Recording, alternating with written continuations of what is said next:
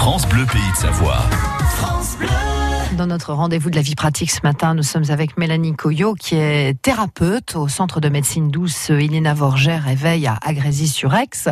Et elle est avec nous ce matin et nous en sommes ravis. Vous allez nous apprendre, Mélanie, à méditer avec les huiles essentielles. C'est d'ailleurs euh, le titre d'un de vos derniers livres.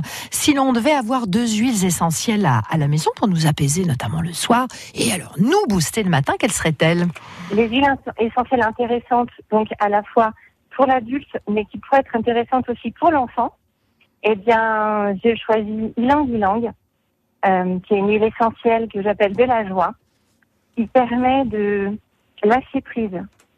C'est-à-dire qu'après une journée euh, vraiment difficile, ou enfin une journée tout court où on a vraiment eu beaucoup d'activités, ça va te permettre de, bah, de relâcher, de relâcher ton mental, de qui peut être pesant par moment, même euh, souvent, hein, quand on a notre petite voix qui nous embête et qui nous empêche euh, d'être euh, calme avec notre corps et notre esprit, et eh ben ça va venir te relâcher. donc rien qu'en la sentant, ça va venir t'amener un apaisement, un apaisement en toi, un calme.